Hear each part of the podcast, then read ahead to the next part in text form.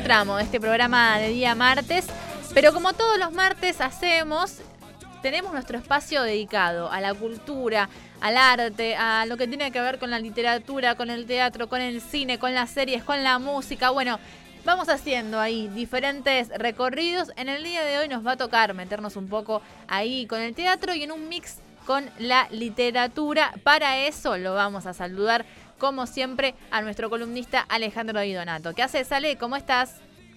¿Qué haces, Juli? ¿Todo bien? ¿Y vos? ¿Cómo andan por allá? Muy bien, muy bien. Este, ya ayer empezamos con eh, una semana bastante contentas por cómo se venía la primavera. Hoy que ya llegó un verano tempranero, no estamos este, tan entusiasmadas, pero sí entusiasmadas por meternos a charlar de algo que involucra a una de las figuras más importantes de nuestra literatura y que es nada más y nada menos que el señor Julio Cortázar. Sí, tal cual. Mira, yo eh, estoy muy entusiasmado y muy contento con la columna el día de hoy porque resulta que son que vamos a tratar, digamos, sobre dos cuestiones que ya llegando a o ya terminando, digamos, el tercer año de esta columna nunca habíamos abordado, ¿no? Que es por un lado la, la, obra, la figura de Julio Cortázar y por otro lado el teatro, ¿no? Es decir, hasta el momento no habíamos hablado de, nada referido al teatro y me parece que qué mejor oportunidad, digamos, que matar dos pájaros de un tiro, ¿no? Y y, más teniendo en cuenta, digamos, que el, el, teatro es uno de los géneros menos abordados eh, por, por los lectores de Cortázar y, e incluso por la crítica, ¿no?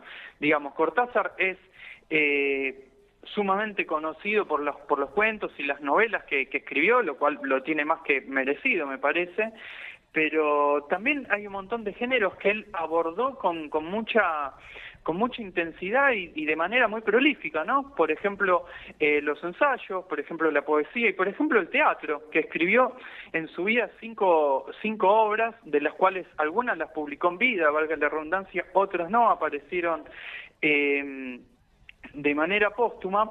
Pero, pero bueno, está interesante, es interesante, digamos, poner el, foco ahí, ¿no? en pensar un poco, bueno, ¿por qué no no se, no se le presta tanto atención a esta parte de la obra que pequeño spoiler o gran spoiler, ¿no?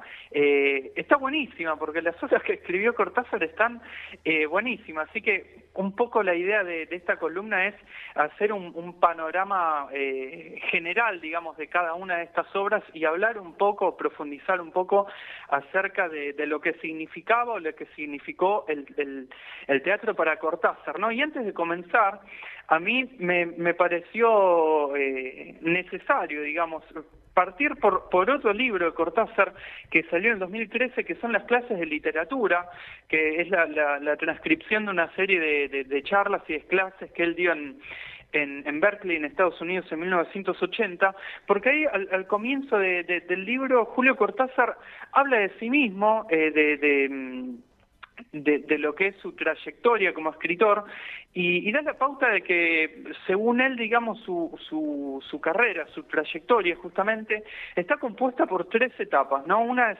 eh, que se suceden de manera cronológica, ¿no? La primera es la, lo que él denomina estética, que, que bueno, lo digo así a grandes rasgos para no irnos mucho por, por las ramas, está, eh, eh, está eh, más que nada caracterizada por lo que es una búsqueda estilística en sí a la hora de abordar la, literatura. Después viene la etapa metafísica en la cual Cortázar indaga, digamos, en la especie humana a través de, sus, de los protagonistas de sus cuentos, de sus novelas y demás. Y después aparece la etapa histórica, que es la que la, una de las eh, es la, la, última o el último Cortázar que se conoce que es el, el, Cortázar digamos comprometido políticamente y, y, que plantea digamos una ruptura de de este individualismo, digamos, que a través del cual él eh, realizaba esta indagación de la especie humana eh, propia de la etapa metafísica, ¿no? Así que me parece un me, pareció necesario, digamos, mencionar esto porque eh, son etapas que van a aparecer de manera muy clara, que se van a evidenciar de manera muy clara en, en estas obras de teatro, ¿no? y ya si quieren comenzamos con el recorrido, digamos, eh, yo lo pensé en, en, un orden más o menos cronológico, digamos, para no perdernos tantos en esta cuestión de cuáles las publicó en vida, cuáles salieron de manera póstuma. Y la primera de todas es Los Reyes, una obra que publica en 1949, que es una adaptación del mito, del famoso mito eh, griego del Minotauro. Eh, es una obra destacada, digamos, porque es una de sus primeras publicaciones eh, que hace sin seudónimo, ¿no? Antes él, eh, en, sus primeros años, digamos, como, escritor, él publicaba como Julio Denis, y, con Los Reyes ya empieza a publicar como Julio Cortázar, ¿no? Lo cual me parece que marca un, hito importante, ¿no? Un, antes y un después en, en, su vida y en su obra.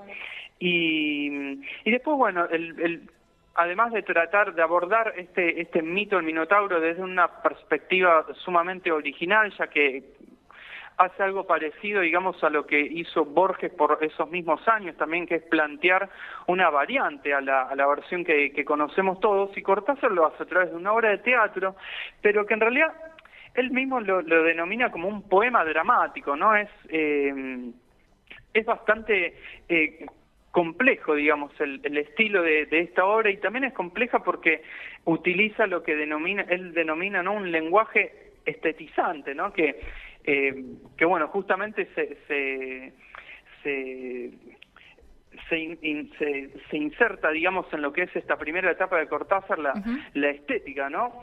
Después pasamos a, a dos obras de teatro que aparecieron póstumas, son dos piezas póstumas, digamos, que se están en un librito que se llama Dos Juegos de Palabras. Una es eh, Pieza en tres escenas, que es de 1948, eh, que bueno, es una pieza que transcurre en, eh, en una plaza y después en una casa que se ve al fondo de, de, la misma. Es una historia de, de, amor barra desamor en la cual eh, intervienen varios personajes y demás. Eh, y la otra es Tiempo de Barrilete, que acá hay otra cuestión también a tener, se abre como una pequeña, una pequeña duda, un pequeño enigma, porque Alfaguara, que es la editorial, digamos, que publica estas, eh, estas piezas póstumas, la, la fecha en 1960, ¿no? Pero aparece Peter Standish, que es un, es un crítico, digamos, que eh, trabaja sobre la obra de, estudia la obra de Cortázar y de hecho tiene un ensayo muy, muy bueno acerca de justamente Cortázar y el teatro y lo que hace este, este autor es remarcar, digamos, las erratas de, de, este de esta publicación, ¿no? Y al mismo tiempo recordar que estas obras aparecieron junto a un montón de papeles que tenía Cortázar guardados en un baúl y qué sé yo, y que no estaba muy clara la, eh, la la, el, el, año, digamos, en el cual la escribió y que por una serie de detalles que él explica de manera muy, muy clara, para él dice que la escribió en 1950. Eh, y de hecho, si uno lee la, la, lee la obra, digamos, el estilo se, se, e, es más propio, digamos, de esta primera etapa y no de la segunda etapa, la metafísica, que es la que eh, Cortázar estaba comenzando a transitar en los años, eh, en los años 60, ¿no?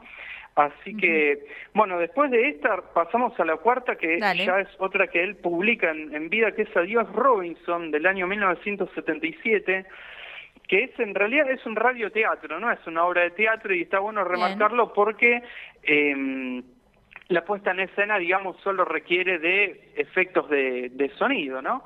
Y, bueno, ya es el Cortázar político, ¿no? El Cortázar comprometido políticamente, que en esta pieza Dios Robinson lo que hace es eh, cuenta una historia en la cual eh, Robinson cruzó y, Viernes vuelven a, a la isla en la cual se conocieron como náufragos y, y bueno, a grandes rasgos, digamos, hay como una, una crítica anticolonialista muy, muy muy clara a pesar de que se presenta de manera eh, simbólica y, a través de un montón de, figuras eh, retóricas y literarias, ¿no? Después está la quinta obra, que es Nada Peguajó, que es del, del año 1984, creo que sale después de que de, la muerte de Cortázar, pero al parecer el propio Julio ya la estaba trabajando eh, en vida y tenía intenciones de publicarla, ¿no? Así que se, es, propia, digamos, de, ese, de ese contexto, es decir, sale póstuma, pero Cortázar ya pensaba en publicarla.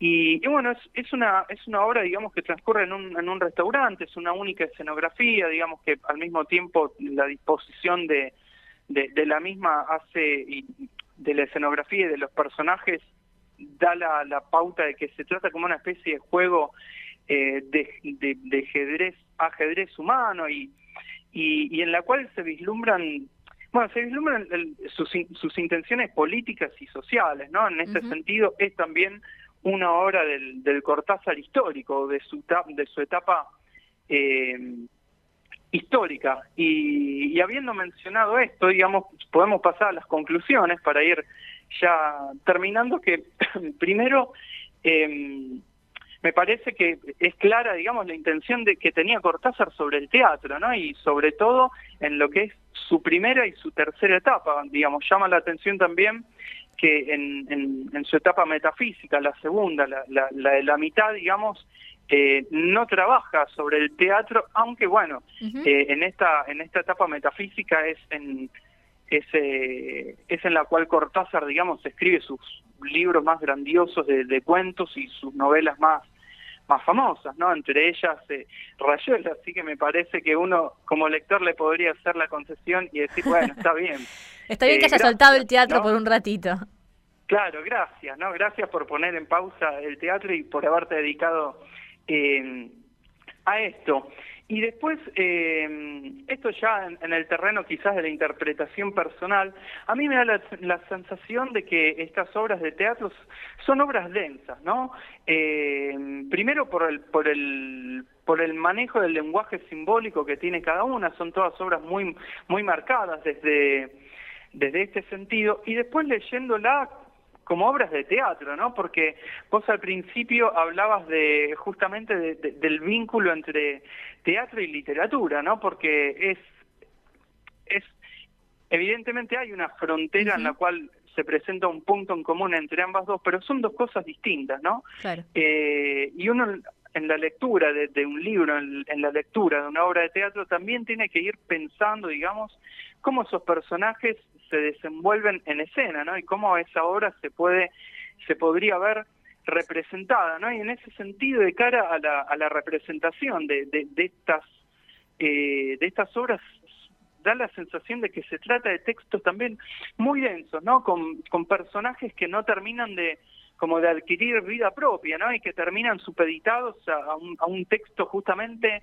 eh, cargado de detalles, de, de, minuciosidades y, que hacen eh, a un teatro un tanto como asfixiante y cristalizado, ¿no? Porque eh, da la sensación de que son obras que requerirían de, de, un ensayo exhaustivo, ya que parecería que nada podría quedar eh, nada se puede correr del texto, ¿no? Es como que si falta un detalle, esa, la ausencia, ese detalle hace a que la interpretación eh, de la obra, digamos, quede incompleta, ¿no? O no, no sea tan rica como quizás Cortázar la pensó.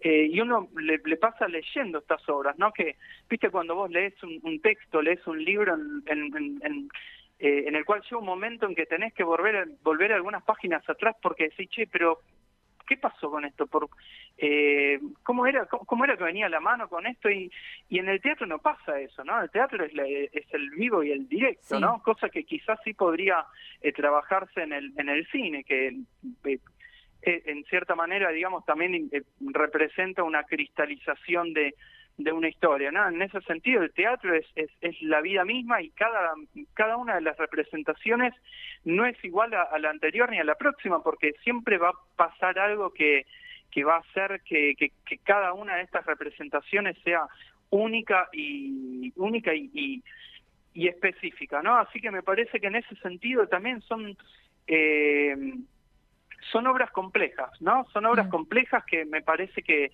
eh, requerirían, digamos, de un trabajo sumamente exhaustivo en, cuanto al trabajo eh, actoral, en cuanto a puesta en escena, en cuanto a ensayos y, y demás. Bueno, este, no la ha dejado fácil Cortázar, ¿no? Con eh, la vara eh, bastante alta en el plano del teatro también y está bueno eh, esto que decís, ¿no? es también una experiencia leer las obras, ¿no? Este, distinta a verla hecha carne, hecha cuerpo, también con todas las representaciones que, bueno, vos nos decís, nos advertís sería complejo, ¿no? Sería eh, laborioso poner, digamos, a eh, en, la representación en vivo y en directo eh, todo esto que ha escrito Julio Cortázar, que desconocía, desconocía que había escrito teatro, así que está buenísimo, digamos, el dato que aportás o los datos que nos aportás en la columna de hoy, porque vaya si no tenemos este, varias obras, ¿no? Para arrancar ese camino. En el caso de, bueno, nuestro caso, por ejemplo, que no estamos familiarizadas con lo que ha escrito Cortázar de teatro, ¿nos recomendarías arrancar por alguna en particular? Qué pregunta, ¿eh? Qué pregunta. Mira, yo creo que arrancaría por Los Reyes, ¿no? que, que era una obra que que no solo, digamos, marcó un, comienzo en la carrera de Cortázar por esto de que decía antes que fue una de las primeras que él publica con, con, su nombre y, sin, sin seudónimo, eh, y también porque en, el transcurso de los años y en entrevistas y demás siempre eh, era la que más aparecía, ¿no? Eso digamos, eh, antes decía, digamos, que, que la obra teatral de, de, Cortázar es poco conocida por, por lectores y poco abordada también por, por críticos y, y, parecería que el mismo Cortázar eh, tampoco le daba mucha, mucha entidad en, en vida, ¿no? Como que siempre quedaba supeditada o aparecía detrás de, las novelas y de los cuentos, que por algo es, ¿no? Porque las novelas y, y los cuentos que, que escribió realmente alcanzan la, la, la, la, perfección y son, son majestuosas, colosales, son...